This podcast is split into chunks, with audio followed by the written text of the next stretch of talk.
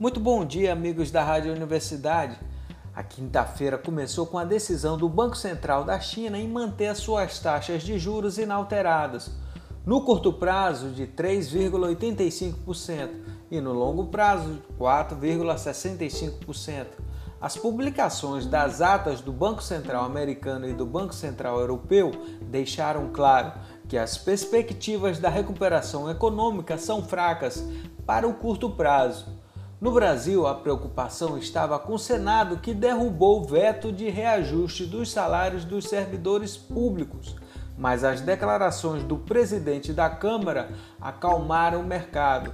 O Ibovespa ficou em alta de 0,61% aos 101.467 pontos, com volume financeiro de 28 bilhões de reais. À noite, foi confirmada a manutenção do veto pela Câmara dos Deputados. Os investidores estrangeiros adicionaram na Bovespa no pregão do dia 18 de agosto 1 bilhão de reais e no mês positivo em 3 bilhões de reais. No acumulado do ano totalizam retiradas de 82 bilhões de reais. A Receita Federal demonstrou a sua arrecadação do mês de julho de 116 bilhões de reais, um crescimento de 33,9% sobre o mês de junho.